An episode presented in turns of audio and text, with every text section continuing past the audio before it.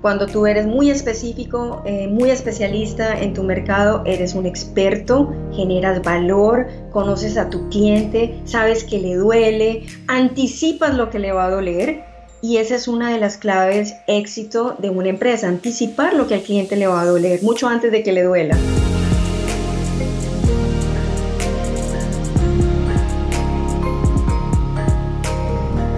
Tal todos? Estamos aquí con Lina Betancourt, este, una empresaria que ya lleva varios años, este, ahora sí que en las trincheras, como decimos, este, y bueno, pasó de tener su empresa, que todavía la tiene, eh, dos empresas de tecnología, una en Miami, y una en Colombia, ahorita nos va a contar un poco más de ellas, este, que han roto ya la marca del millón de dólares y todo.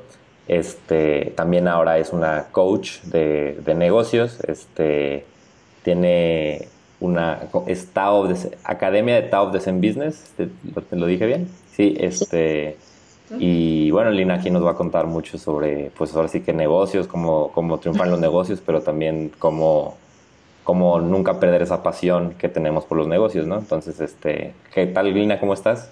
Muy bien, maravillosamente bien. Muchísimas gracias Andrés por, por invitarme aquí a conversar contigo un poquito.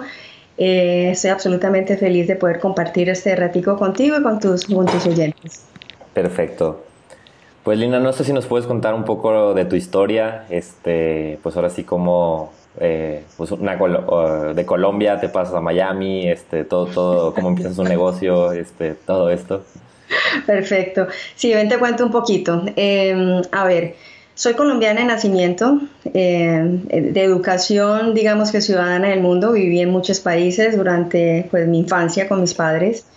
Luego en Colombia ya regresé de grande, de 25 años, estudié, trabajé allá durante 10 años.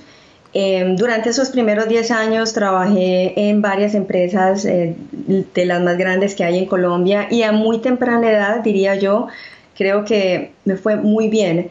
Em, en ese momento voy a decir, mis jefes vieron en mí algo que ni siquiera yo en ese momento todavía veía y cada vez que me pasaba de empresa o pasaba de, división eh, me daban más responsabilidades. En ese momento eh, llegó un punto en la última empresa donde trabajé, en una empresa de telecomunicaciones en Colombia, donde decidieron abrir un mercado, el mercado internacional. Entonces me mandan a Estados Unidos, a Miami, donde hoy estoy, a montar una empresa, a montar una división, una filial de la empresa en la que trabajaba eh, en Colombia. Fue una historia realmente muy bonita en el sentido de que durante un año, ese año que trabajé con ellos, eh, se rompieron todas las barras, eh, las barreras que nos habíamos puesto, las eh, todas las metas que decidimos tener, arrasamos con el mercado, posicionamos un producto de telecomunicaciones en, el mercado muy rápido. Y todo eso muy bien, Andrés, hasta que pues con este cambio se da un cambio de, de jefe. Entro a trabajar con una persona nueva. Y aquí empieza realmente la historia interesante de mi vida. En ese momento, a pesar de los éxitos y de los resultados, pues no me entiendo bien con él, él no se entiende bien conmigo, las cosas cuando normalmente ese tipo de cosas son mutuas. Y pues al cabo de un año me dice, no podemos seguir trabajando juntos y me despide. Y es un momento determinante en mi vida, porque estoy en este país, eh, vine con mi esposo, él renunció a su trabajo eh, estoy a 30 días de quedarme ilegal. Me vine con mis dos perros y con todo mi menaje y ya, y sin trabajo. Entonces es un momento, eh, desde el punto de vista, digo, ego fue terrible. Después de tener una, una exitosísima carrera como, como, como ejecutiva, pues era este momento. Y esos son los momentos, Andrés, en que yo veo que son los momentos en que te definen, la vida te define. Son los momentos, como dicen los americanos, they break or make you. Okay. Eh, en ese momento decidimos, o decide más bien mi esposo, porque yo entro a trabajar rápidamente en otra empresa, eh, decidimos montar una empresa de telecomunicaciones. Voy a hacer muy rápido la historia. Se monta una empresa de garaje, típico garaje, donde el de ventas, el de servicio al cliente, el ingeniero técnico, el de todo es mi esposo, que en este momento es el CEO. Y yo trabajo los fines de semana porque en ese momento yo estoy trabajando en una empresa para poner comida en la mesa, ¿no? Rápido, rápido, esta empresa pequeña de garajes se convierte en una empresa grande. Eh, entramos en el mercado corporativo. Hoy en día, 17 años después, así de rápido, Este, nosotros somos proveedores de larga distancia de, productos diferentes de telecomunicaciones en grandes empresas. Y hace tres años pasa otro de esos momentos, yo digo, de make or break, esos que te definen. Eh, justo en la cúspide eh, de la empresa decidimos, bueno, lo estamos haciendo muy bien, vamos a triplicar el portafolio, vamos a crecer esta empresa, ahora sí la vamos a sacar del estadio y arrancamos un proceso de crecimiento. Las cosas no se dan bien, no se dan bien, eh, perdimos el foco. Cuando tú eres muy específico, eh, muy especialista en tu mercado, eres un experto, generas valor, conoces a tu cliente, sabes que le duele, anticipas lo que le va a doler y esa es una de las claves éxito de una empresa, anticipar lo que al cliente le va a doler mucho antes de que le duela, ¿sí? Y eres capaz de generar unas relaciones profundas. Cuando abrimos todo un portafolio y pasamos de una división a tres, este, nos volvemos, como se, como se dice, master de nada. Y seguimos, descuidamos en lo que veníamos siendo muy buenos, porque digamos eso en nuestra cabeza eso ya está funcionando bien y vamos a meterle la atención. Y lo como tú sabes, en lo que uno se enfoca se expande. Eh, pasa un momento de, en esos tres años, eh, no se hacen bien las cosas. Otro de los secretos de este libro es, hay que aprender a identificar muy rápidamente cuando en tu negocio tú estás pasando por una sola zona de tolerancia, cuando las cosas empiezan a darse un poquito mal y de pronto hay un pequeño problema y de pronto hay un problema con un proveedor pequeño y, de pronto uno de tus empleados eh, clave se va para la competencia o de pronto un proveedor te roba un empleado y empiezan a pasar ciertas cosas que tú las vas masticando el día a día, pero cuando eso se empieza a acumular, empieza a generar una cantidad de sentimientos eh, negativos, estrés, la ansiedad, el miedo, perdiste un cliente o dos de los más importantes. Y todas estas, y todos estos sentimientos y estas eh, historias mentales que tenemos en la cabeza generan un tipo de acción totalmente diferente. Es muy diferente, Andrés, uno tomar decisiones basados en el miedo porque te vas a quedar sin el cliente más importante, porque se te fue el empleado que tú has venido eh, creciendo desde hace 5 o 8 años, desarrollando para tu empresa y por los motivos que sean se va. Entonces hay una serie de, pensamientos y sentimientos que cuando se van acumulando y no se atajan desde raíz, se vuelve una bola de nieve. Y es lo que yo digo, es el poder del momentum.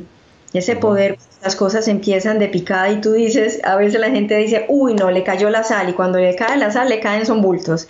Y realmente es, simplemente un tema de energía y de, y de, y de momentum.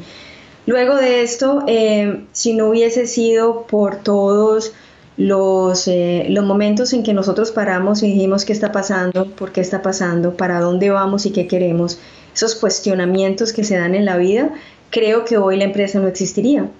Y esa es la razón por la cual después de estar en el punto más bajo de una empresa, Mm, recuperamos eh, el terreno perdido, volvemos a enfocarnos, a volvernos especialistas, limpiamos las cosas que toleramos, que es la zona de tolerancia que yo llamo en el libro, em, limpiamos esas zonas y nos volvemos a enfocar. Y ahora sí se combina lo que yo en el libro que escribí se llama eh, El Guerrero eh, Empresarial junto con el Master Zen de ahí viene el nombre del libro Secrets of the Zen Business Warrior. Y de ahí viene una nueva etapa donde yo el año pasado paro y digo, ok, ¿qué sigue? ¿Qué sigue en mi vida empresarial y qué sigue en mi vida de propósito? Y ahí es donde se da este, esta, oportunidad de escribir el libro y, de ayudar a tantos empresarios que, sé que pasan y han pasado por, por las mismas que, que yo ya he pasado también. Ok, ok. Entonces, ¿y, por qué específicamente, eh, no sé, ayudar, crees que es lo que es la, siguiente etapa para ti? O sea, ¿por qué no, no nada más seguir con la empresa y seguirla creciendo más? ¿En, qué, momento dices por qué e, era importante para ti volverte lo que tú llamas, ahorita nos explicas un poco más de eso, pero lo que tú llamas el coach sultora? Este, eh, pero, pero ¿por qué esta ¿Por, qué este... Ajá, ¿y por qué no nada más seguir con la empresa de telecomunicaciones? Total, es supremamente válida la pregunta. Y, y es lo siguiente, durante, si, yo, si a mí me fueran a preguntar cuál ha sido una de las claves del éxito de nuestra empresa, fue en un momento donde nosotros eh, nos preguntamos y dijimos, ok, venía la empresa creciendo y venía creciendo todos los años, interesante, 10, 15, 20%, pero era una empresa pequeña y 10, 15% en una empresa pequeña te da para vivir cómodamente, pero no para decir, oh, llegué al millón, llegué a los 2, llegué a los 5, llegué a los 20, a los 30. Y llegó un momento después de 7 años, Andrés, eh, voy a hacer un paréntesis, dedicamos también a, invertir en real, en real estate, en propiedad raíz en Estados Unidos. Fenomenal idea, muy mal momento, 2008-2010 perdimos todas las propiedades de inversión, perdimos nuestro hogar justo en el momento en que la empresa estaba empezando a crecer. Y en ese momento crítico, porque es que a veces la vida te pone en unos momentos críticos que te, determinan, en ese momento crítico fue que paramos y dijimos, ok, es, es, es, esto lo que yo realmente quiero y para dónde voy. Y yo digo, Andrés, que la calidad de tu vida va en directa proporción a la calidad de las preguntas que tú te haces. Y ese momento en que definimos, ¿es esto lo que quiero y para dónde voy? Se abren una cantidad de posibilidades de aprendizaje, de cursos, de libros, de nosotros pedirle al universo y decir, quiero aprender más, quiero ser más, quiero más de todo, más de tener, más de hacer y más del ser. Este, cuando arrancamos con, con, cursos, hemos estado con Tony Robbins, con T. Harv Baker y con con muchísimos más en los últimos 15 años. Eh, la empresa de venir creciendo mm, interesante, normal, un crecimiento normal anual. En dos años se pegó una crecida del 700%. Y lo digo solamente para ilustrar que todo este tema soft del crecimiento personal y de que qué chévere y sentámonos bien y la felicidad y la felicidad está en el camino, no es un tema light para tomar el éxito de nuestra empresa, desde mi punto de vista, fue el momento en que yo dije, yo qué quiero y mi respuesta fue, yo quiero ser feliz hoy, yo quiero pasarla bien hoy. Y entonces paré y pregunté, ¿cómo? ¿Cómo hoy? ¿Cómo soy feliz hoy? ¿Cómo me siento hoy? ¿Cómo me quito todo este estrés hoy? ¿Cómo me quito la ansiedad hoy? Y la, respuesta en ese momento, pues con la gente con la que trabajas. Yo no quiero simplemente esperar el fin de semana o esperar 15 días de vacaciones al año o mucho menos cuando me retire. Yo quiero trabajar con personas que con las que yo me sienta bien trabajando y hacer una familia y, y sentirme bien y sentirme parte de algo más grande. Y arranca un proceso espectacular, Andrés, que se llama Delivering Happiness at Work. Y ese proceso de Delivering Happiness at Work es toda una, eh, una cultura organizacional de crecimiento personal primero, y de crecimiento profesional segundo y de crecimiento financiero tercero. Esas tres cosas siempre han ido juntas en la empresa. Eso de que bonito, somos familia, pero no hay crecimiento profesional y no hay crecimiento financiero para todos, para todos, es, es, es, es un bulto, digo yo, es una bolsa sin fondos y no tiene las tres juntas, ¿correcto? Y ahí viene un tema de ayudar y fue mis, mis primeros pinitos de ayudar. O sea, porque primero, si bien entiendo, primero cuando estás diciendo esto, lo estás implementando primero con tus empleados. Correcto. Entonces. Y fue fenomenal. Ya, ya. Ese primer pinito de ayudar a un grupo de personas, individuos. Primero son personas antes de ser empleados. Y yo llevarle a la mesa, ¿qué quieres tú? ¿Qué quieres tú, María, para ser feliz? ¿Qué quieres en la vida, eh, Carlos? Para, ¿Qué es lo que quieres en la vida? Y ver a estas personas eh, preguntándose y viviendo una mejor vida y expresando esa mejor vida a través de su trabajo fueron los primeros pinitos y sabes que me quedó gustando. Ya. me quedó gustando y lo que quise ya a partir del año pasado fue quiero abrir este círculo de influencia. Yo quiero esto en mi vida, este es mi dharma. Ya hablamos un poco de tema de saber primero quién eres tú, luego saber qué son los gifts, regalos, de eh, capacidades, skills que puedes dar a otras y ayudar. Entonces, ese fue el tema de este círculo, lo, lo que hiciste quiero, Lo quiero abrir. O sea, lo hiciste una vez con tus propios empleados y dijiste, ahora ya lo quiero hacer para, para más gente. Me encanta, me encanta. Y cuando escribí el libro, tengo una amiga eh, que quiero muchísimo, una mujer muy capaz, colombiana, eh, profesional, tiene una empresa que te digo hace 15, 12 o 15 años, arrancó con un concepto de plataforma para apps. Y te lo digo, Andrés, en ese momento yo no sabía que era una app. No entendíamos el concepto. ¿Qué? ¿Y cuál es la diferencia entre una app y un computador? Pues entraron en línea a un website. Era así de revolucionaria e innovador. Una persona supremamente capaz, supremamente inteligente, capaz con conexiones, pidió eh, y consiguió un funding como de 10 millones de dólares, se montó en un concepto que era, imagínate, apps hace 15 años, entre 10 y 15, ya, ya no me acuerdo, pero fue de los primeros que salió. Pero te digo una cosa, cuando yo escribí el libro, la puse a ella como mi avatar, como la persona en la que yo pensé, porque sin importar todos esos skills que ella tiene y toda esa abundancia de capital que tuvo para montar su empresa, hay uno, una parte donde yo pienso que posiblemente eh, le ha faltado madurar y es ese tema emocional y mental para poder manejar las cosas de una forma donde tu vida no se vaya por el zanjo por tu trabajo, donde tú puedas hacer los millones, me encanta el tema y que digamos, sí, quiero un millón, quiero dos, quiero cinco, quiero diez, quiero cincuenta, pero que tú no tengas que ni trabajar 14 horas, ni, ni sacrificar tu salud, ni sacrificar tus hijos, ni tus relaciones, ni tu bienestar.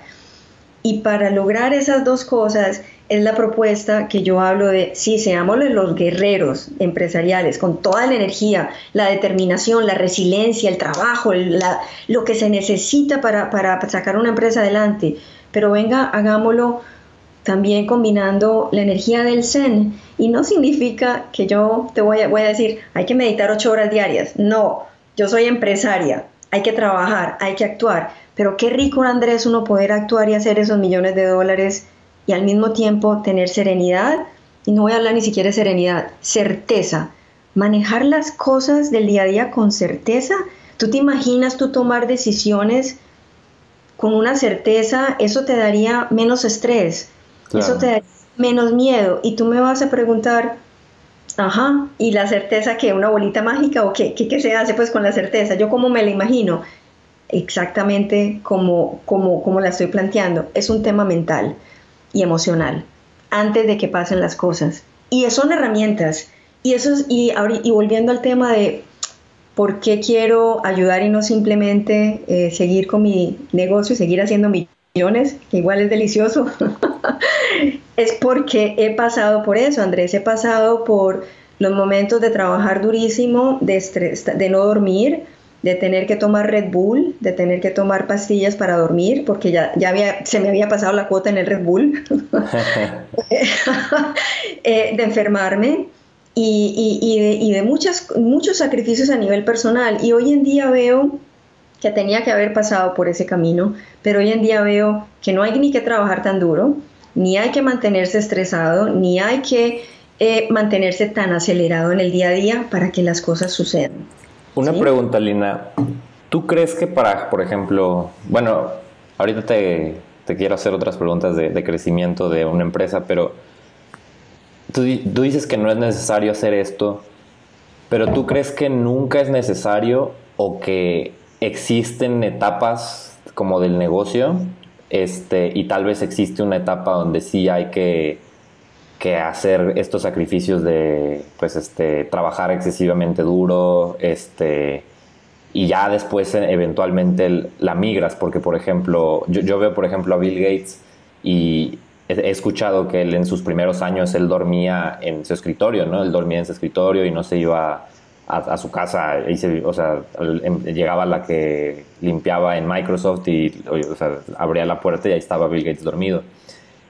Y hoy en día Bill Gates ni siquiera trabaja en su empresa, se la vive viajando, este, eh, ayudando, haciendo lo que él, y su esposa quieren, que es este, pues ayudar en el mundo donando este dinero y, y haciendo causas benéficas, que es lo que quieren hacer ahora, ¿no? Pero no tiene que pasar un solo minuto en Microsoft. ¿Tú crees que es necesario esta etapa como de, sacrificio de otras áreas para poder crecer esta y ya después encontrar el balance o, puedes llegar a, a, tu primer, por ejemplo, 100 mil dólares o primer millón de dólares sin tener que pasar por esto? Mira, sabes que creo que la, la gran diferencia es cómo tú te sientes cuando estás trabajando 14 horas diarias. Y si tú estás apasionado por lo que haces, porque estás entusiasmado, estás apasionado, estás viendo, tienes una visión clara para dónde vas, tienes una razón clara de por qué quieres llegar allá, te apasiona y estás utilizando todos tus skills para hacer algo que te encanta, ¿sí? Creo que las 14, 12, 14, 16 horas que estás trabajando, las estás trabajando con pasión porque te gusta. Es muy diferente las personas que trabajan las mismas 16 horas, pero es por miedo a que se van a quedar sin el capital, es por miedo a que no van a llegar a la meta, a la meta planteada, es por miedo a, que, a, que, a que no pasen las cosas. Entonces tengo que trabajar durísimo. Y es una diferencia que hace es, es, una diferencia que hace, yo digo, el make or break de un negocio y de tu éxito personal y, profesional. Yo sí he pasado 14, 16 horas trabajando en ambas cosas, con, con, con, estrés de que si no sale este producto, si no sale esto, entonces, y me empiezo a imaginar todas las cosas negativas que pueden pasar, entonces, como soy una guerrera, más voy a trabajar, más, y, y, y sacrifico todo, pero es muy diferente a cuando tú estás trabajando con esa pasión y esa ese, sentimiento de que cada cosa que estás haciendo es porque le estás apuntando algo que tú, a lo que tú quieres llegar. Y el hecho de, la, del tiempo, pasa una cosa, se genera un momentum. Dependiendo de qué emoción tienes tú en esas 14, 16 horas, si es una emoción positiva y con expectativa positiva, con confianza en que las cosas van a estar bien, las cosas pasan más rápido. Pasan rápido y se dan. Yo te voy a decir una historia. El cliente más importante, Andrés, que esta empresa, Aló, ha tenido en 16 años, nos tocó la puerta. No lo buscamos, no le vendimos, no pusimos marketing, no pusimos un vendedor a tocarle la puerta un año entero, no nos demoramos ocho meses cerrándolo y se llegó a convertir en el 40% del total de estas ventas cuando la empresa se pegó una disparada de 700%. Entonces tú me dirás, yo, yo sí creo en que uno debe confiar y en que uno le pone, confiar en el universo, confiar en que no estás solo, confiar en que las cosas se dan eh, con tu trabajo y con tu orientación, pero hay veces llegan cosas que tú dicen es coincidencia o, la palabra que quieras usar. Entonces, no es tanto las horas de trabajo, es el sentimiento que hay detrás de esas horas de trabajo y los resultados se dan rápidos cuando están bien. Por eso, yo siempre quiero hablar, em, cuando tú me preguntas a quién, a quién se beneficiaría mucho de, este libro, la combinación del Zen Business Warrior, eh, siempre hablo del empresario que ya lleva unos años en la lucha, como se dice, que la lleva dándole, hombre, no llevo un año, no llevo dos, porque los primeros años, los primeros cuatro años para abajo, eh, tú todavía estás haciendo como tus negocios a través de tu networking, pero ya llega un punto en que te estancas y dices que ahora qué más hago, ¿sí? En el crecimiento natural. Y por eso es que la, la, la frase o la estadística es que el 80% de los negocios se cierran antes del cuarto año. Y solamente un 4% queda a los 10 años. 4% de las empresas que se abren quedan a los 10 años sobre, y sobreviven. No significan que están haciendo el dinero que el dueño quiere que se haga. Entonces, en, ese orden de ideas, eh, Andrés, yo creo que, que el estar bien y apasionado es muy importante en el largo plazo. En el largo plazo. El encontrar esa pasión y el que los problemas del día a día no te apaguen esa pasión, que tú no te vuelvas simplemente el, voy a decir así, el operario de tu, de tu empresa. Si tienes una empresa, pero la estás operando, tú no eres el dueño de esa empresa, porque si fueras el dueño tendrías un sistema funcionando y posiblemente no tendrías que trabajar tantas horas eh, entonces hay una gran diferencia entre ser el operador de tu empresa y ser el empresario dueño de tu empresa. Y no tiene que ver con el tema de número de personas. Tú puedes tener una empresa y, con cinco personas o menos, pero que tiene unos sistemas y, no estás ahí 100% del tiempo. Una pregunta ahora sí como que ya más, un poco más técnica basada en los negocios. Eh, primero, ¿qué es el enfoque más grande que tiene que tener un empresario? para llegar a sus primeros 100 mil dólares y ahorita hablamos de cómo pasar de 100 al millón. Eh, pero para los primeros 100 mil dólares, ¿qué es, el, ¿qué es la cosa en la que más se debe estar enfocando? Yo creo que lo primero, ante todo, es claridad. Es ese, es ese realmente claro panorama de qué quieres y por qué lo quieres.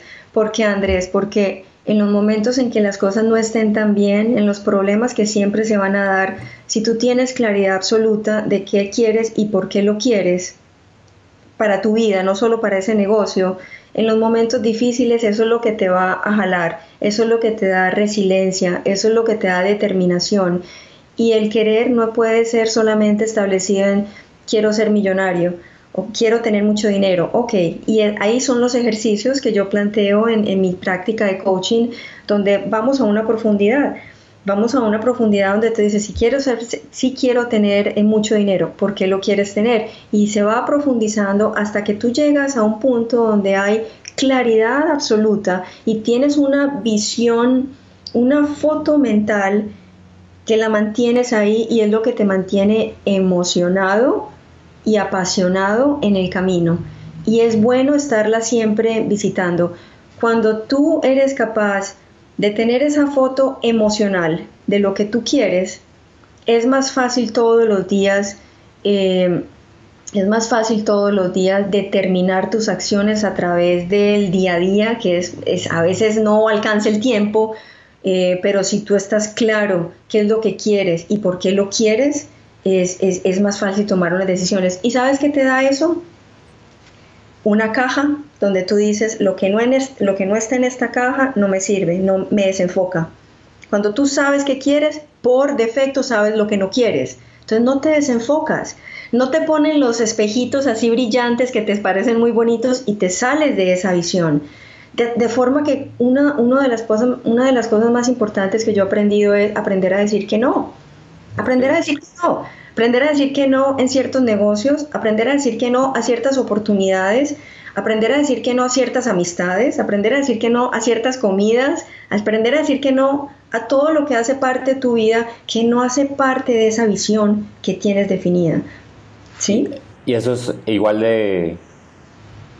O sea, me imagino, me imagino, porque yo no he llegado al millón de dólares, pero me imagino que que, pero sí he notado que para crecer muchas veces, a veces como que agregarle un cero a tu cuenta bancaria, como que a veces lo que tienes que hacer es hacer eso, pero más como intenso, ¿no? O sea, para tal vez tus primeros 100 mil dólares tienes que ser este, enfocado hasta cierto nivel, pero para el primer millón tienes que ser todavía más enfocado o, es otro tip diferente o, es... ¿Sabes cuál es el challenge más grande? No perder la pasión para el, para el millón. No perder la pasión. Y la pasión es, vamos a ponerlo en un ejemplo, eh, al que le guste cocinar y decide montar un restaurante, pero lo que su pasión era cocinar pero ahora montó un restaurante y le va bien. Y ahora montó dos, tres y cuatro. Y ya se vuelve un problema de la nómina, los meseros, los menús, la gente, el marketing del lugar, el arrendamiento. Se vuelve todo el, tema de la logística. Entonces, eh, el chef puede que siga, puede que le siga yendo muy bien, puede que no, pero perder la pasión quiere decir que aunque tú hagas el dinero, posiblemente ya no estás feliz, ya no estás fulfilled, ya no estás lleno, ya no estás pleno. Y aquí es otra de las partes importantes, Andrés, porque hay un dicho, vamos a ver si lo puedo traducir así rápido, pero hay un dicho que dice que el peor fracaso es el éxito financiero sin plenitud personal. Ok. ¿Sí? Es el éxito financiero sin plenitud personal.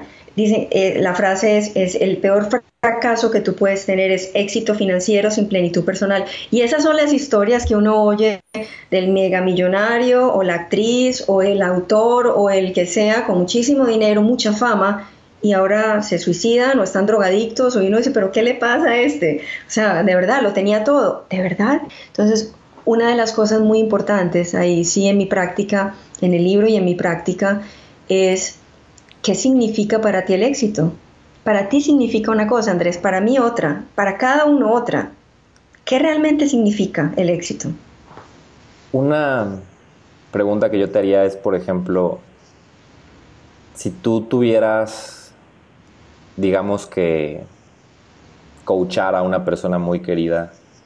Este, y esta persona puedes tú escogerle este, dos situaciones. Una donde tiene el millón de dólares y no se siente pleno y donde tal vez está como, o sea, tocando fondo de que emocionalmente se siente vacío, este, como que desesperado, que tal vez ha considerado el suicidio o algo así.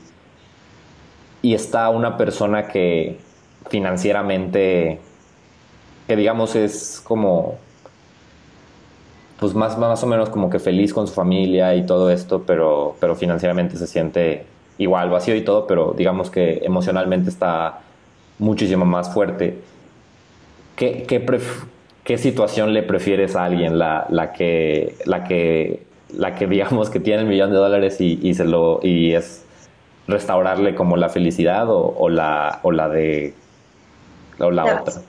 La primera, la, la, la segunda, perdón. La segunda me parece que es mucho más... Eh, ¿Fácil? ¿Fácil para quién? ¿Para mí o para la persona? Para la persona. O sea, ¿qué, sería más fácil? ¿Salir del hoyo eh, financiero o salir de un hoyo emocional? salir del hoyo financiero. Es más fácil salir de eso. Más fácil salir del hoyo financiero. Y te lo digo, he estado en las dos situaciones. No, mentira. Nunca he estado en la situación de no sentirme bien personalmente porque yo siempre he cuidado mucha, esa, mucho esa parte personal. Eh, entonces, pero has visto como tantito, pero, pero, pero sí he estado en el hoyo financiero, sí he perdido mi trabajo, sí he perdido mis propiedades, sí he estado a punto de perder mi empresa, sí he estado en un hoyo emocional de miedo, de, caos, de estrés, de, de, pensar lo perdí todo, de tenerle miedo al fracaso, al que dirán y, y parar y decir, ok, nuevamente, una ding ding de la campana y vamos a, otra vez a repasar lo que he aprendido en cursos, lo que he aprendido en libros, la teoría, porque resulta que uno, tú no sabes nada, Andrés, si no lo vives. El hecho de que lo hayas leído o lo hayas visto en un curso o en una película es solamente... Em, ¿cómo se dice? Es solamente conocimiento cognitivo y es tú entender el concepto. Luego viene, y esas son como las tres etapas de, vivir algo, eh, viene primero el, entendimiento de un concepto, luego viene el entendimiento y, el, y voy a decir, el entendimiento emocional de algo. Entonces, por ejemplo, cuando tú viene año nuevo y tú dices, este año voy a bajar de peso porque te pones la foto y ahí le metes la emoción al tema. ¿Sí? Quieres bajar de peso, no solamente por tema de, de, looks, pero por tema de salud, para poder jugar con tus hijos, para poder hacer deportes que hace rato no lo haces porque te duelen las rodillas. Entonces ahí tú le metes un tema emocional, hay un vínculo emocional con, esa, con, eso que estás aprendiendo que quieres hacer. Pero ahí se quedan las, eh, ¿cómo se dice? Todas las metas de año nuevo se quedan en esa etapa. La última etapa del aprendizaje es la que se convierte parte de ti, la que es física, la que es como manejar, la que es como, como amarrarte los zapatos, la que en mi caso, cuando yo tengo, yo dije en algún momento eh, y lo aprendí en un curso, hay tres golden nuggets, tres pepitas de oro para tú tener una vida más balanceada y son las más fáciles de decir, de acordarte, más no de implementar. Una es no quejarse, otra es no criticar, ni juzgar y otra es no echarle la culpa a nadie. Cuando yo dije yo voy a cambiar esto en mi vida, la más fácil para mí fue no quejarme. Entonces, antes de que saliera por mi boca, yo la identificaba y llegó un momento en que ya ni siquiera salía, ya ni siquiera tenía ese pensamiento en la cabeza ya ni siquiera los tengo. Si hay una persona que está manejando súper lento enfrente mío, yo, no, yo, ya no me ofusco. Entonces, eso quiere decir que ya está en mi cuerpo, ya está físico. Ese conocimiento ya lo estoy viviendo. ¿sí? ¿Y, cómo pasas a eso? Porque, por ejemplo, a mí me, me llama la atención esto que dices, porque yo, por ejemplo, empiezo a hacer un poco ya mi trabajo de desarrollo personal y todo esto. Y me pasa, pues que muchas veces te sale la, la reacción como como de, del intestino, o sea, de este, por ejemplo, me, da risa que dice que dices lo de estar manejando porque hay un, hay un, hay un amigo que dice de que todas las personas son horribles personas cuando las juzgas cuando manejan, me dice, manejando se nota que, que, somos más horribles personas de lo que queremos aceptar y me da mucha risa porque sí es cierto, o sea, de que cuando voy manejando yo, o sea, yo a veces, no sé, le, me enojo con la gente, eh, cuando como no me escucha me atrevo a decirle más cosas de lo que le diría si estuviera en persona y así. Y, y ya después cuando, cuando, no sé, llegas a tu destino y así, y, y, si lo procesas, dices de que, pues, ¿qué acaba de pasar, no? O sea, yo no quiero ser así, estoy siendo así y, y lo entiendo lógicamente, pero no lo, pues ahora sí que como dices, no lo tengo internalizado emocional en el sentido de que ya no, ya no suceda, ¿no? Y, y a veces también me hago esta pregunta de, de si es como tal vez este, un objetivo medio medio un estándar tal vez este, exagerado pensar que nunca me va a pasar, este, que, que esta reacción este, nunca se van a ir al, 100, o, pero ¿cómo pasas a, a que pudiera ser menos? O sea, no sé. Te digo, que, excelente pregunta. La primera es identificarlo. Ajá. Entonces, la primera es identificarlo. Y lo que pasa es que muchas veces cuando ya sale por tu boca, ya eso no es identificarlo, eso ya, ya es una acción que ya salió. Entonces hay un ejercicio que lo hice y lo, lo, tengo en mi libro, que lo hice hace 15 años y fue el que hice para poder cambiar ciertas cosas de no criticar. De verdad que son tres reglas de oro. No criticar, no juzgar, no, perdón, no, no quejarse, no criticar y no echarle la culpa a nada ni a nadie por lo que te pasa en la vida. Tú eres el creador de tu vida. Ahora, te pones una banda elástica, ¿sí? Un cauchito elástico eh, cada vez que pase algo, entonces tú dices, cada vez que yo esté manejando y se me atraviese alguien, el señor de edad vaya a 20 kilómetros por debajo del nivel de velocidad, se me atraviese alguien, eh, alguien para en amarillo, a mí me gusta pasarme en amarillo como mi esposo y, y cuando alguien le para y él piensa, todavía puede pasar y no pasa, entonces le da mal genio, tú tienes una banda elástica. Cada vez que tú sientas esto y dices algo, coges esa banda, la estiras y te va a golpear. ¿Qué hace eso? Eso le dice a tu cuerpo que está pasando algo. La mente, el propósito número uno de la mente es conservar, eh, conservar, eh, ¿cómo se dice? conservarte. Sí, claro, claro. Es, conservarte, es el tema de eh, fight or flight, de salir corriendo o pelear. Entonces, la mente está para conservarte, ¿correcto? Cuando tú empiezas a estirarte y te golpeas y te va a doler y te va a dar una rayita roja acá, inmediatamente tú eres consciente de que hiciste algo que tú mismo dijiste no voy a volver a hacer. Y a lo típico experimento de Pavlov, tú sabes, el experimento de los perros de salivar, que le ponían la comida y el perro empezaba a salivar antes de empezar a comer. Ok, eso es un experimento de condicionamiento externo. De hecho, hay una pulsera que se llama Pavlov que te da toques cada que haces algo que no quieres. Imagínate, entonces tú haces eso y en el momento eh, ahí identificas, listo, cuando tú te vas dando cuenta que lo has hecho cinco veces el primer día, tú empiezas a decir, mañana mi meta son cuatro, está bien, cuatro es mejor que cinco. Y en una semana mi meta van a ser tres. Y ya después te vas a dar cuenta que en la mente, él sabe que te va a golpear y te va a doler. Y no te vas a hacer pasivo, te va a doler la mente va a callar el pensamiento, lo calla. Y si tú lo haces recurrente, porque en esta época de nuestras vidas aprendemos a través de, la, de los hábitos. Nosotros vivimos en un, en un mundo habitual.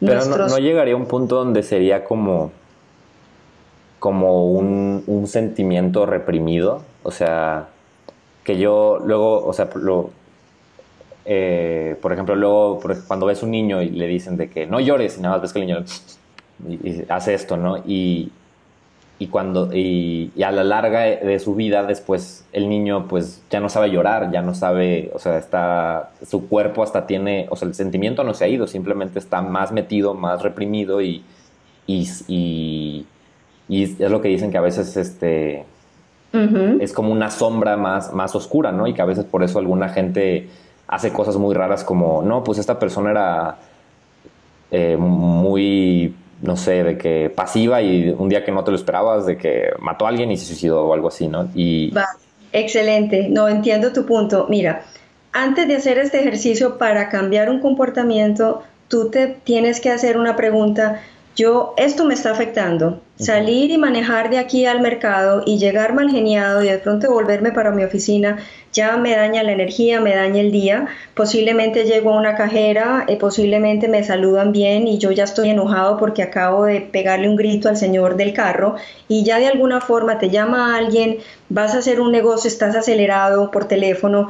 Entonces, si tú reconoces que eso es algo que está afectando el momento, tu vida, y que tú quieres cambiar, hay un raciocinio de que tú quieres cambiar eso. Entonces tú dices, yo tengo esto, yo quiero cambiar esto por esta razón, eso no me sirve. Cuando tú interiorizas por qué no te sirve y cómo lo quieres cambiar, este mecanismo es solamente para ayudarte a identificar y luego lo reemplazas. Como tú ya quieres cambiar algo porque no te sirve, tú reemplazas el pensamiento. La mente solamente puede tener un pensamiento a la vez. Te voy a poner un ejemplo. Mi esposo le pasa lo mismo. Se acelera muchísimo cuando la gente va lento.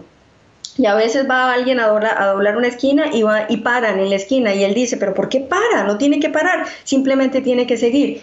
Y yo a veces le digo, mira, em, ¿qué tal si es un señor de 75 años? ¿Te sentirías igual? Y entonces él se siente mal. ¿Por qué? Porque en su mente su papá cuando era un señor viejito, a él le tocó ayudarle con un oxígeno y ayudarle a caminar y ayudarle a salir de un carro. Entonces en su mente él tiene una imagen visual de un señor de edad a quien él quiere. Entonces como cuando yo le digo, ¿qué tal que fuera un señor viejito? ¿Qué tal que fuera una mujer embarazada que casi ni puede manejar? Te, te acelerarías de la misma forma.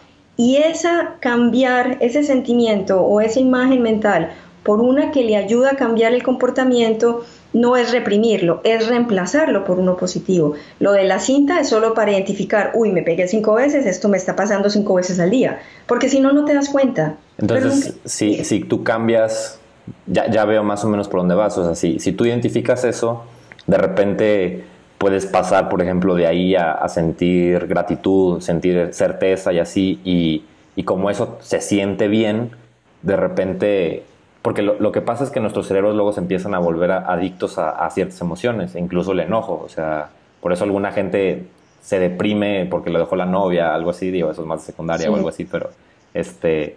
Eh, pero, pero eventualmente tú te sientes deprimido y, ¿por qué no te paras de tu cama para salir a, hacer algo y dejar de sentir deprimido? Porque te volviste adicto a la, emoción de sentirte deprimido.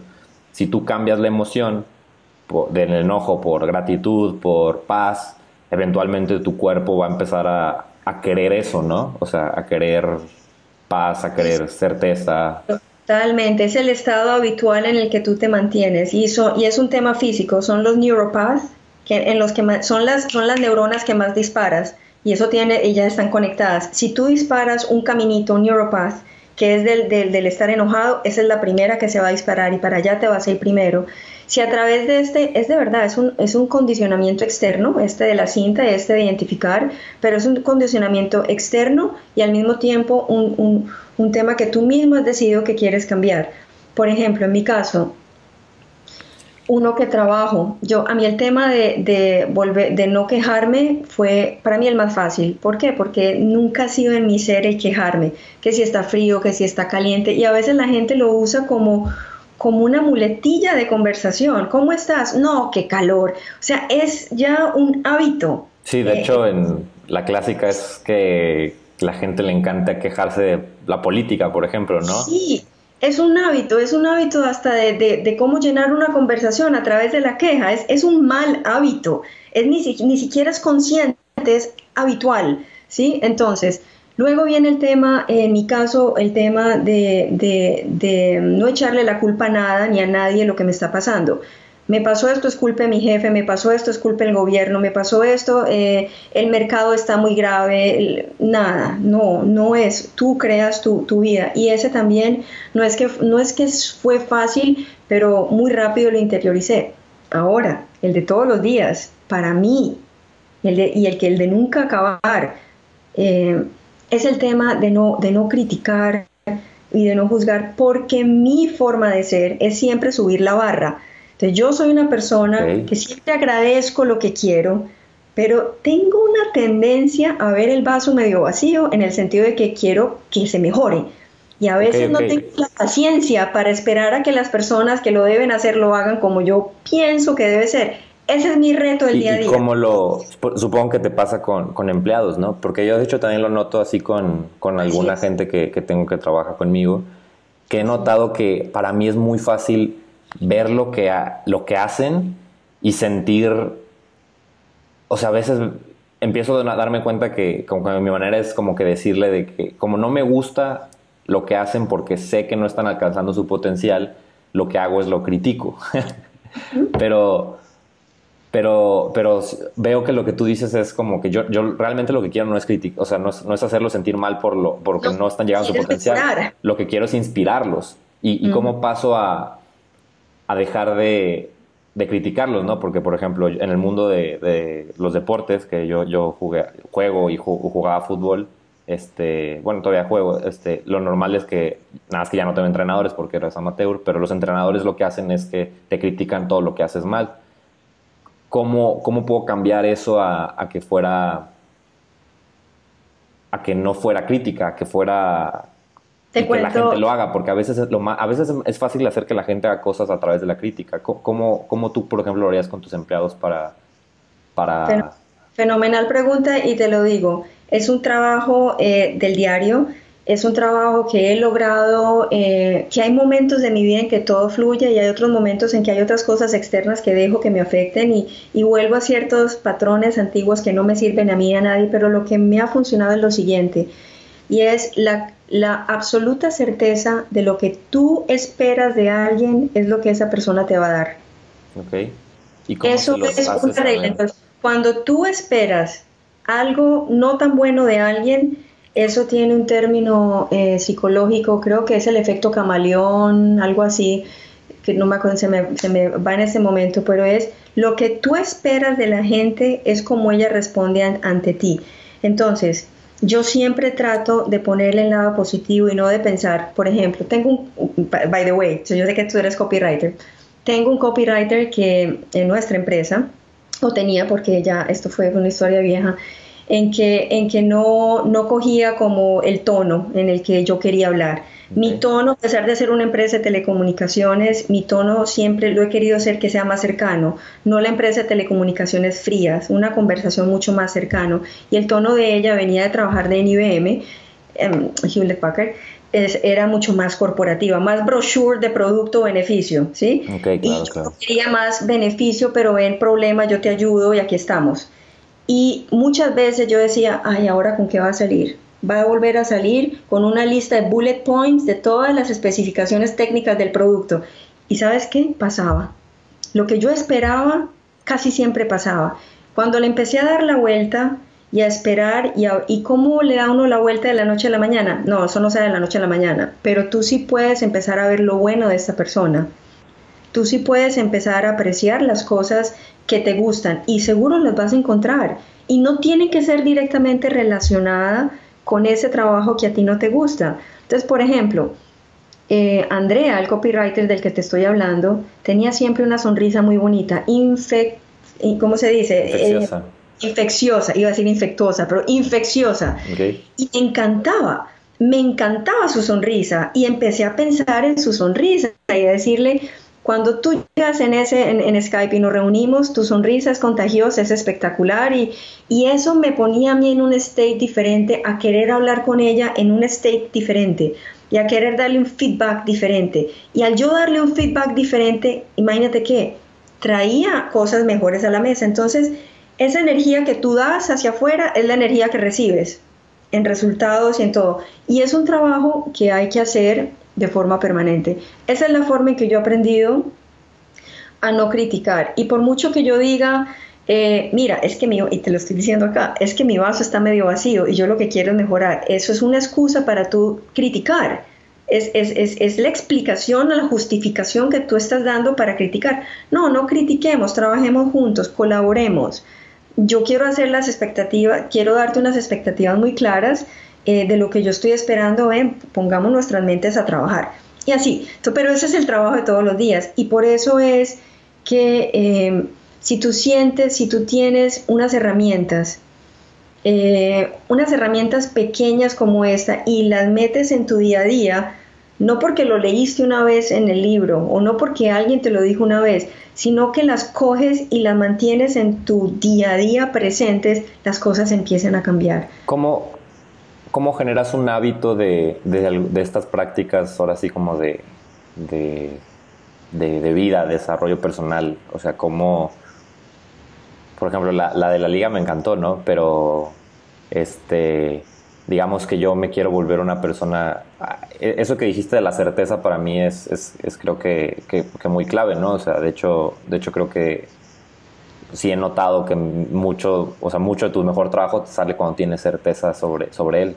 Este, no, nunca había hecho esa conexión, pero ahorita que me lo dijiste fue como, ah, pues sería, sería por ejemplo algo que me gustaría tener más. ¿Cómo haces un hábito de, de, algo, ¿no? Digamos que yo quiero sentir más una emoción, certeza, haciendo en este caso, ¿no? Este, cómo, cómo generas un hábito de, de esto, que no nada más sea, como tú dices, el, lo leí en un libro y ya debería tenerlo. El primero, en, en tema de certeza, yo creo que el primer paso importante ahí es que tú pares de ser tu peor juez y verdugo. Okay. Y eso no es fácil porque cuando uno no tiene certeza es porque te sientes inseguro, ese es el, el, otro lado de la moneda, ¿correcto? Pero cuando tú no te sientes seguro de lo que estás haciendo, de lo que estás diciendo y del valor que tienes para la cosa es porque te estás autocriticando. Hay algo en ti que tú no sientes la certeza o de tu trabajo, de tu forma de expresarte o, o, lo que sea. Entonces ahí hay un trabajo para hacer que, que es, la certeza se deriva cuando tú sabes que tú estás haciendo algo que te apasiona y te lo garantizo, si a ti te apasiona algo, quiere decir que lo has hecho muchas veces. Si lo, lo has hecho muchas veces, quiere decir que ya tienes un nivel de maestría, lo que quiere decir que lo haces mucho mejor que un rango específico de la población, que están haciendo lo mismo que tú. Cuando tú vas y en tu mente tú pones la certeza antes de que pase, de la situación que quieres que pase, vas a presentar un trabajo, vas a ir a, una a, a, visitar a un cliente y quieres salir con un contrato firmado, con una venta firmada, quieres presentar un proyecto, no es ponernos en la cabeza todos los peros, podría pasar esto, pero esto, pero esto, pero esto, sino ponernos en la cabeza el resultado final, el outcome final de lo que queremos que pase y trabajar hacia eso. Entonces tú me dirás, pero es que yo ya he hecho eso y no pasa porque si fuera así de sencillo, todo lo que yo me imagino que va a pasar pasa. Pero Andrés, es mucho más sencillo aprender a través de ciertas técnicas a recuperarte de una decepción, a tú mismo planear que de pronto no te van a salir las cosas en una presentación, en una venta o en algo que tú quieres hacer. Entonces es un tema, la certeza se crea, es un tema mental. Y que es, eh, adivina qué, cuando empiezas a tener pequeños logros, pequeñitos, identifícalos, date la palmadita en la espalda y eso te da certeza. El, el, tener esos pequeños logros, identificarlos, es decir, lo hice, lo, te, te, da la certeza y la confianza para volverlo a hacer y se vuelve un hábito y se vuelve un momentum. Pero es mental, es mental primero. Por eso las, las herramientas pequeñas, entonces tú dices, ¿cómo hago para, para implementar ciertos hábitos? Ok para mí es muy importante el tema de cómo empiezas el día. Cómo empiezas el día determina en muchas, de, una forma bastante, bastante, tiene bastante impacto en cómo va a estar tu, tu, estado mental y emocional para hacer las cosas que tienes que hacer durante el día. Empezar el día no empecemos el día con las noticias, con la televisión, leyendo los mensajes del teléfono, pero empezar el día con 15 minutos de meditación y la gente a veces dice, no, es que yo no sé meditar, no sé poner la mente en blanco, meditar no es tan complejo como muchas personas creen. En silencio, meditar, tener eh, al que le gusta escribir, a ti te gusta escribir, por ejemplo, que le gusta escribir un journal de agradecimiento de las cosas que tienes, que eres, que has hecho y agradecimiento como de lo que viene en un futuro como si hubiera pasado y eso te llena de una energía, es como se prende, es un magnetismo que se prende. Y eso te trae entonces eh, un estado de ánimo para poder tomar las acciones como el guerrero, pero en un estado de ánimo donde hay certeza, no miedos, no estrés. Y la única forma de hacer eso es volverlo un hábito todos los días, todos los días. De hecho, la, la entrevista pasada que tuve fue con, con un amigo que se llama Hans y estábamos hablando que él, me le decía que, que, si alguien le, dijeras que, que, hiciera algo por los siguientes 10, este, que tuviera 10 minutos para, 20 minutos para hacer algo, ¿qué le dirías que hiciera? Y, él me decía que, que, pensar, ¿no? Entonces, pues sí, o sea, si, si tú, por ejemplo, quieres ser más agradecido, puedes eh, empezar a apuntar, hacer tu, tu diario de agradecimiento, tal como dices, este, si tú tal vez este, ahorita no sabes cómo cómo ser, no sé, quieres poner tu negocio o quieres, o bueno, tu mismo negocio quieres llegar a las nuevas metas y no sabes cómo, pues puedes agarrar 10 minutos y empezar a anotar eh, ideas, metas o, todos los días poner tus metas, este, qué, objetivos tienes. O sea, sí, ¿no? O sea, tener este tipo de, de trabajo que no necesitas tanto, ¿no? O sea, personal, 10 minutos diarios escribiendo lo que quieres, lo que no quieres, este, lo que agradeces, este, o sea, y todo basado, o sea, que tú hagas como que un scan y es de que, quiero más sentir en mi cuerpo, ¿no? Quiero sentir más propósito, pues, pues escribe tus propósitos diarios. Quiero sentir más agradecimiento, pues escribe tus agradecimientos. Quiero sentir más paz, pues medita. Este, eh, sí, ¿no? O sea, por ahí yo siento que va. Absolutamente, absolutamente. Y yo creo que la clave es hacer algo que te haga sentir bien. Mira, nosotros somos 95% de nuestro tiempo, eh, somos, somos seres que pasamos en, nosotros no actuamos, reaccionamos. Somos seres habituales, quiere decir que son nuestros hábitos. 95% de todo lo que hacemos durante el día es porque tenemos unos programas ya hechos y solo 5% son los momentos de nuestra creatividad y de nuestro real yo, o sea, de nuestra creatividad. Y ese 5%, y eso es mucho, muchos hablan que solamente el 1%, son los momentos donde tú te cuestionas, donde tú dices qué quiero, para dónde va, y cuando tú cuestionas eso, te estás saliendo del día a día, estás de verdad pensando, estás de verdad definiendo lo que quieres hacer con tu vida y cómo lo quieres hacer. Cuando tú meditas y te pones en silencio, pasa algo muy fenomenal. Y es que en la medida en que aprendes a meditar y a estar en ese silencio, tu mente, que es la habitual, la que pasa el 95% diciéndote qué es, lo, qué es lo que debes hacer, cómo lo debes hacer, se calla un momento y empiezas a tener ideas que tú puedes, personas dicen son intuición, son ideas, son momentos de, de, extraordinaria lucidez, porque no tienes la mente con una cantidad de hablándote todo el día. Entonces, si tú a lo que voy es, si tú vas a escribir lo que quieres hacer, que no se vuelva el to-do list, porque eso a mí me genera ansiedad. Yo en la mañana cuando digo, uy, y voy en el número 23, yo digo, pero ¿qué es esto? O sea, no he empezado el día ya voy en el número 23, ¿sí? Entonces, lo que sea que tú vayas a definir de cómo quieres empezar el día, es un tema de empezarlo con tranquilidad, con disfrute. Si es agradecimiento fenomenal, porque el agradecimiento te pone en un estado absolutamente alineado para tú llegar y poder ejecutar no desde el miedo, sino desde la certeza. El, agradecimiento te da eso, te da más certeza, más tranquilidad, más serenidad. Ok.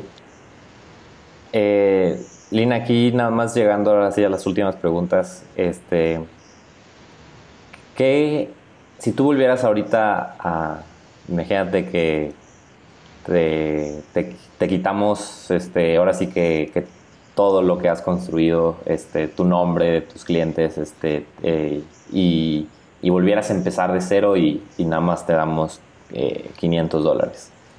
¿Qué, qué, harías tú para, para construir lo que, lo que tienes de regreso o, o puede ser construir algo nuevo? No sé, sé, cómo tú abordarías esta, esta situación.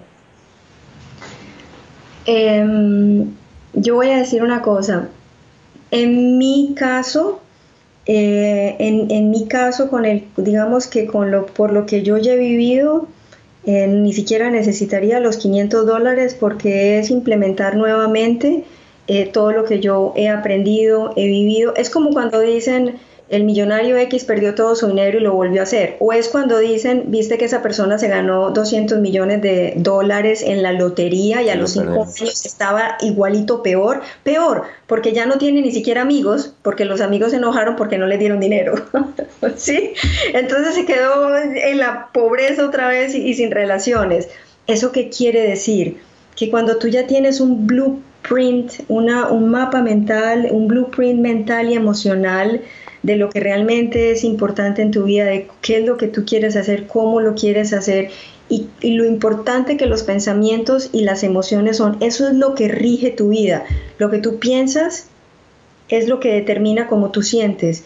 Lo que tú sientes determinas tus acciones. Tus acciones determinan los resultados y esos resultados te dan una evidencia nuevamente de tus pensamientos. ¿Sí? Entonces, eso es un círculo, es un círculo completo de lo que tú piensas a la evidencia eh, de lo que finalmente se vuelve una realidad. Entonces, en mi caso, yo diría, si yo lo pierdo todo, eh, todo lo físico, no he perdido quién soy yo y no he perdido lo que he aprendido y, la identificación de quién realmente soy yo. Eh, volvería a recuperar todo lo físico, porque todo lo físico va y viene. Todo lo físico va y viene, todo lo sí, y a veces hay ciclos eh, donde aprendemos. Y el dinero, uy, el dinero sí que es la energía más fácil de que vaya y venga eh, y, no, a veces se te hace muy difícil entender cuando la gente dice, no, el dinero no es lo más importante. No, Andrés, el dinero sí es muy importante. Y sí hay que definir que uno quiere hacer ese millón, dos, diez, lo que sea. Pero al mismo tiempo hay que entender que el dinero es bueno para lo que compra. Y el dinero no te sirve para lo que no puede comprar. Y eso que no puede comprar está aquí y está aquí. Entonces, el saber en este momento de mi vida eso no me importa, no me importaría en lo que quedara, volvería a estar en el punto donde estoy hoy. Para quien tiene solo 500 dólares, yo le diría, sal corriendo y compra 10 libros.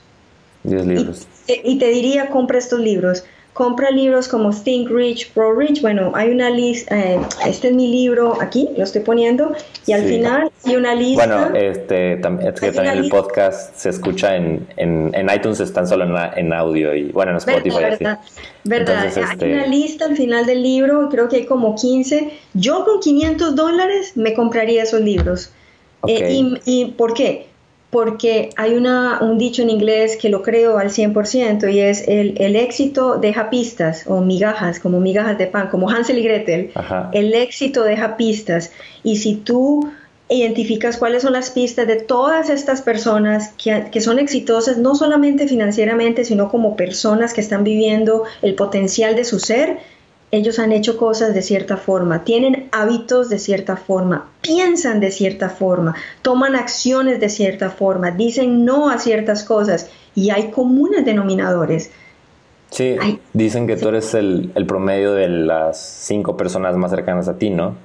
Entonces, este, a veces tal vez una de las maneras más sencillas de, cambiar la gente que te rodea es, por ejemplo, con libros, ¿no? O sea, si, si leas un libro, pues puedes, esa, esa, esa persona que estás leyendo se vuelve una de las personas que te rodea, o sea, tal vez no, no tienes ahorita el, el poder de, de rodearte de, de, un millonario súper, súper, no sé, de, de, Richard Branson, pero sí puedes leer su libro y empezar a sentir que lo, que lo empiezas a conocer y todo, ¿no? Y, y hoy en día también existe esta maravillosa herramienta que es YouTube, este, o este podcast, por ejemplo, o, o varios podcasts como este, donde puedes este, empezarte a rodear este tipo de conversaciones y, y cambiar la gente que te rodea.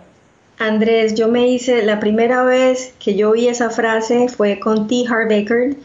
Eh, él tiene un libro maravilloso que se llama The Millionaire Mind, Secrets of the Millionaire Mind. Eh, fue el primer libro que cambió mi vida porque fueron los primeros cursos que tomamos y en ese momento lo tomamos cuando habíamos perdido todo. Sus cursos valían 20 mil dólares que no teníamos, no los teníamos. Tuve que sacar tres tarjetas de crédito, no tenía el dinero.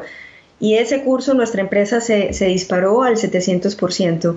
Em, cuando yo compré ese libro, empecé a comprar otros y cambié, cuando, perdón, se me fue, cuando tú decías, eh, somos el promedio de las cinco personas que nos rodean, la primera vez que yo vi eso, uy, yo sentí que a mí el corazón me lo, me lo hacían así porque yo decía, ¿y quién me rodea? ¿Y quién? No conozco, no tengo un tío rico, no conozco a ninguno de estos, y cambié la historia. Puse una estantería en mi habitación, en mi habitación, no en la librería ni al lado de la televisión, no, en mi habitación y la llené de libros. ¿Y sabes qué? Esos libros son mis mentores. Y así lo digo, ellos son mis mentores. Es la historia que tú te pongas.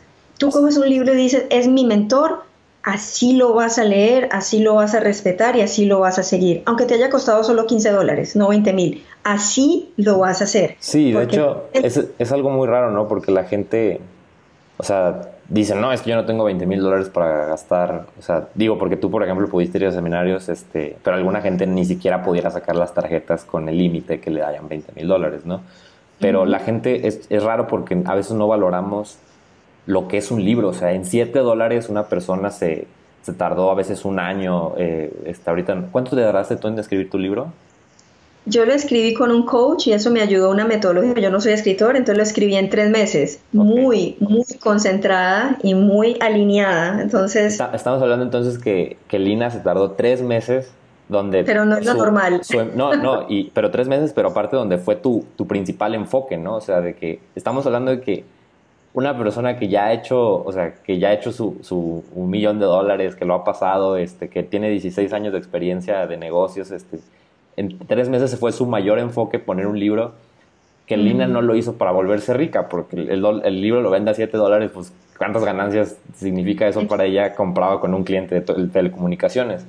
Y la gente no valora eso, o sea, que agarra y dice de que una persona que gastó, o sea, Napoleon Hill en su libro se tardó incluso 20 años, ¿no? Y cuesta 7 dólares. Y la gente es como, no, pues este, un libro no, mejor este seminario, donde a veces el seminario donde alguien va es chistoso que en el seminario a veces nada más hablan del capítulo 1 al 3, por así decirlo, ¿no? O sea, y, ese seminario, lo, si no lo entendiste esa vez, ya no lo puedes repetir, no lo puedes volver a leer. Este.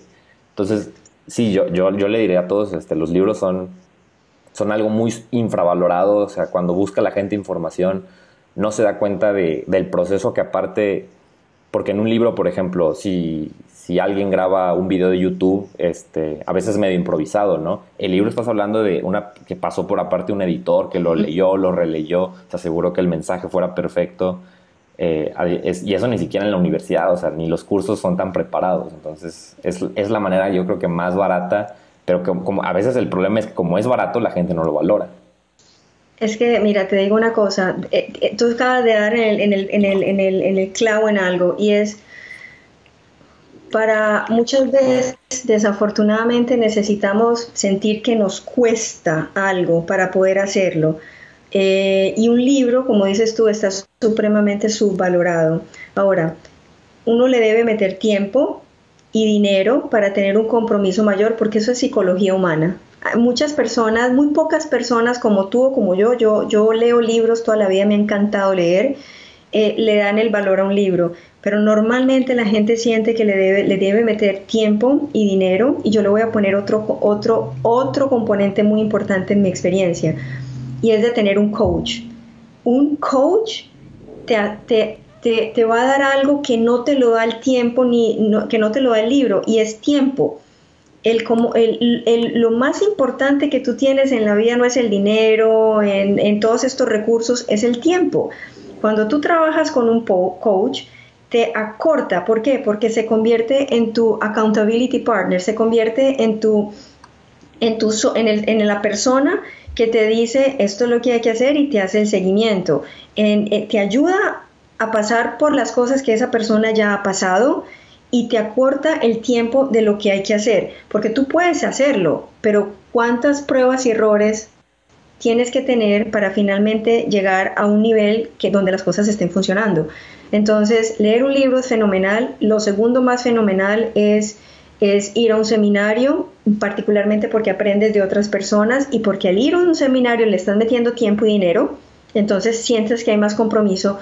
Pero lo que más te puede disparar absolutamente rápido son, es el tema de un coach, porque le estás metiendo tiempo, dinero y alguien que te ayude y te dé seguimiento uno a uno yo no sé si a ti te pasaba, pero a mí en, cuando trabajaba eh, en una empresa y con mi jefe, eh, y si yo tenía que pasar un proyecto y lo tenía que terminar el viernes, y si el jueves a las 8 de la noche yo no lo tenía listo, pues me quedaba de madrugada, pero lo terminaba. ¿Por qué? Porque lo tengo que entregar a alguien. Si tú tienes ese, ese accountability partner, si tú tienes esa persona a quien tú tienes que hacer el trabajo, te va a ayudar a crear un hábito que por ti, sol, por ti misma no lo crearías y poco a poco se va volviendo, te vas volviendo esa persona. El hecho de que alguien te tenga que empujar te vuelve esa persona. Y, fíjense que eso es algo que es chistoso que hace poquito vi un documental de Usain Bolt y a mí me, me, dejó clarísimo algo que Usain Bolt todos los días agarra y dice, ay, como que no, no me quiero parar a entrenar, ay, no quiero pararme temprano, ay, no quiero este comer, comer esto que es así como pues, su comida súper estricta para ser un atleta de alto rendimiento, ¿no? Pero, pero tiene gente que, o sea, tiene un chef personal que dice, no, es que tú tienes que comer, tiene, tiene la persona que lo despierta a entrenar, tiene, tiene cosas así, ¿no? Entonces dices, si estamos hablando de que Usain Bolt, que, que, mucha gente cree que él es talento así nato y que él nada más corre, no, no, tiene unos entrenamientos brutales donde a veces acaba vomitando, o sea, este, pero estamos hablando de un atleta de súper alto rendimiento y que, que, es trabajado, porque alguna gente cree que es el puro talento, ¿no? Es de que no, no, él es trabajado por estar ahí. Si él no tiene aparte este, este como, como drive, este, esta motivación, esta inspiración para hacerlo diario, nosotros estamos perdonados para, para tampoco tenerlo, ¿no? O sea, a veces no tiene nada malo tener de que yo, yo para, por ejemplo, tuve un tiempo donde le pagaba a alguien si, si, si no me paraba temprano, este, y le, le, que no, pues si, si llego a empezar a hacer estas cosas de que tarde, te tengo que dar 10 dólares.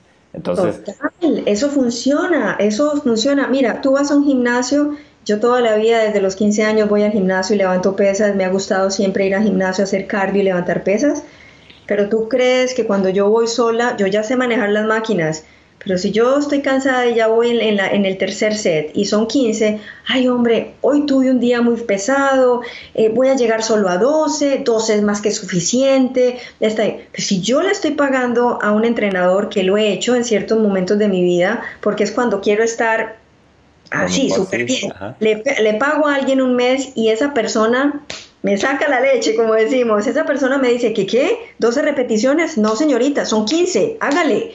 Eso es lo que un coach hace y tú lo haces, pero si depende de ti, Andrés, es muy difícil muchas veces.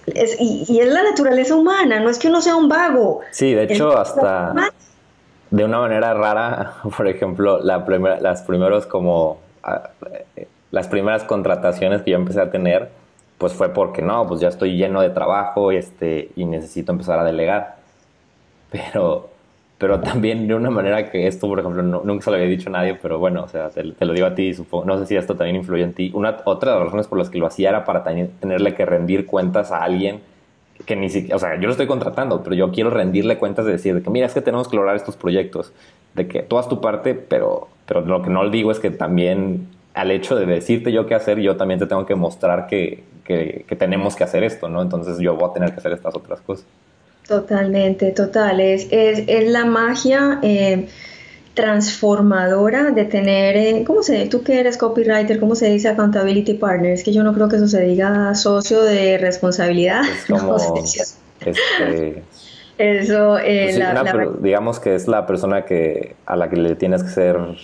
Rendir cuentas. Rendir cuentas a la persona a la que es solamente el proceso, porque llega un momento en que ya te conviertes en esa persona. Sí, ya eres el hábito, ya tienes. Ya, ya tiene, entonces un coach te ayuda a, a, a, construir esos pinitos y tienes un resultado que te da una evidencia de que lo que hiciste estuvo bien y ya te entusiasmas y ya dices, ah, entonces sí funciona. Pero el coach te quita años, dinero, dolores de cabeza, estrés y es, es, es yo, lo, yo, yo lo he vivido. Es como tus papás enseñándote a lavarte los dientes. Una vez que ya, o sea, te tienen que forzar, todo, o sea, no sé, ciertos años hasta que ya el niño lo hace y ya ahorita no tienes que estar pensando de que, ay, o sea, no tiene que nadie forzarte a lavar los dientes, ya es parte de ti. Sí, excelente. Eh, de, de eso se trata. Y por eso hoy en día yo creo que todo ese tema de coaching, de consultores, se está dando, eh, hay un gran boom creo que todas las personas, hay un movimiento a nivel global de, querer trascender el solo hecho de trabajar y hacer dinero, sino de tener una vida plena. Eh, y creo que muchos estamos buscando eh, llegar a tener esa vida plena, vivir una vida full potencial. Y como ayer en estos días oí a alguien decir, ¿sabes qué? Es más tarde lo que crees que es. Me quedé como, ops, es más tarde. It is later than you think it is. Es más tarde lo que crees que es. Entonces, eh, las personas estamos, ya la gente cada vez está menos contenta de simplemente rodar o de simple hacer simplemente hacer dinero o de simplemente rodar. Entonces, por eso es que hay en este momento eh, tantos que estamos aquí con, con el propósito de ayudar y enriquecer nuestras vidas también eh, porque es, es absolutamente fenomenal cada vez que yo trabajo con alguien y la saca del estadio. Para mí es lo máximo, la sacó del estadio y siguió estas miguitas de pan, este camino que me funcionó a mí, que le ha funcionado a millones de otras personas, porque de otros maestros vienen estos temas y la sacó del estadio. Eso es lo máximo. Lina, una última parte. Este, quisiera que aquí todos los que nos están escuchando hicieran como un ejercicio mental donde pensaran que en este momento están enfrente de Lina y Lina le, este, les está cobrando 10 mil dólares por agarrar y este, trabajar con ella, ¿no? Y en este trabajo, eh, ella les está, nos está regalando su libro, ¿no? Pero quiero que se imaginen que realmente les está costando 10 mil dólares y aparte tres años de trabajo. O sea, imagínense que por los siguientes tres años hasta estén un poquito enojados con Lina porque digan de que más vale que, que esto esté bueno, ¿no? O sea, que, que o sea, como, así como como si fueras a la universidad y, resulta que tu maestro no te enseña, ¿no? O sea, no, no, no, o sea, quiero que tengan esta expectativa de que esto, que, esto de aquí lo vale. Y entonces, ya pensando que, hicieron esta inversión, ahora sí quiero, a ver si te quiero invitar a que nos digas dónde pueden este, encontrar tu libro y dónde lo lean y, recuerden, o sea, estamos hablando de una persona que, que lleva 16 años de, de trabajo, este, que creció una empresa que, o sea, muchísimo, con varios empleados, cosas este, por el estilo, y que aparte hoy en día también nos enseña cómo tener, pues como lo hablamos ahorita un poco, un poco, o sea, que nada más creo que hayamos tocado, no creo que ni, siquiera hemos llegado a la punta del iceberg, pues, o sea, con todo lo que puedo, creo que pueden entender en el libro. Entonces, viéndolo así, ¿nos puedes decir dónde lo pueden encontrar? Por supuesto, me encanta. Sabes que me, me proyecté a todo ese cuento y me metí en eso. Eso, eso es fabuloso. Eh, el poder de la palabra, definitivamente, Andrés. me encanta, me encanta. Sí, mira, en este momento el libro está en Amazon, eh, se va a publicar a, final de este año, en el 2019, y va a estar en todas las primeras, eh, principales librerías de Estados Unidos, pero tengo un regalo muy especial para todas las personas que están oyendo en este momento este podcast, y es, les voy a proveer un link aquí para que puedan bajar el libro sin ningún costo. Es mi forma de agradecer, es mi forma de ayudar. Andrés, muchísimas gracias por, por, haberme invitado acá. Y si tienen papel y lápiz, esta es la dirección. Es zen, z e n slash book, B-O-O-K. Lina, lo voy a repetir, zen.linabetancourt.com slash book. Betancourt lo van a escribir C-U-R al final. Ok, perfecto. Este... Entonces, ese, ese es como, como regalo para todos, eh, de verdad. Muchas gracias, Andrés. No, muchas gracias a ti. Este, ahorita el sitio web está haciendo para, para subir el podcast ahí también, pero cuando lo tenga, o sea, yo creo que cuando salga este episodio ya va a estar el sitio y ahí también, este, si se van al episodio pueden encontrar el link, este, y pues este, un gustazo haberte tenido aquí, Lina. Me encanta, me encanta, me encantó conversar contigo, ¿verdad? Muchas gracias.